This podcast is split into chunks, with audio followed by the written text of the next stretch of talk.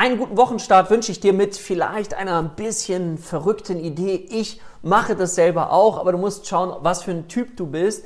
Und zwar lade ich dich ein, wenn du heute möglicherweise eine To-Do-Liste hast und du hast wieder ganz viel zu tun oder du weißt, was in der Woche alles so ansteht, dann möchte ich dich einladen, dich nach jeder kleinen Herausforderung oder nach jeder To-Do, die du abgehackt hast, ein bisschen zu feiern. Vielleicht mal so überproportional, muss ja keiner sehen, dass du in die Hände klatscht, dass du dich freust, dass du die Fäuste ballst, dass du sagst, das habe ich geschafft.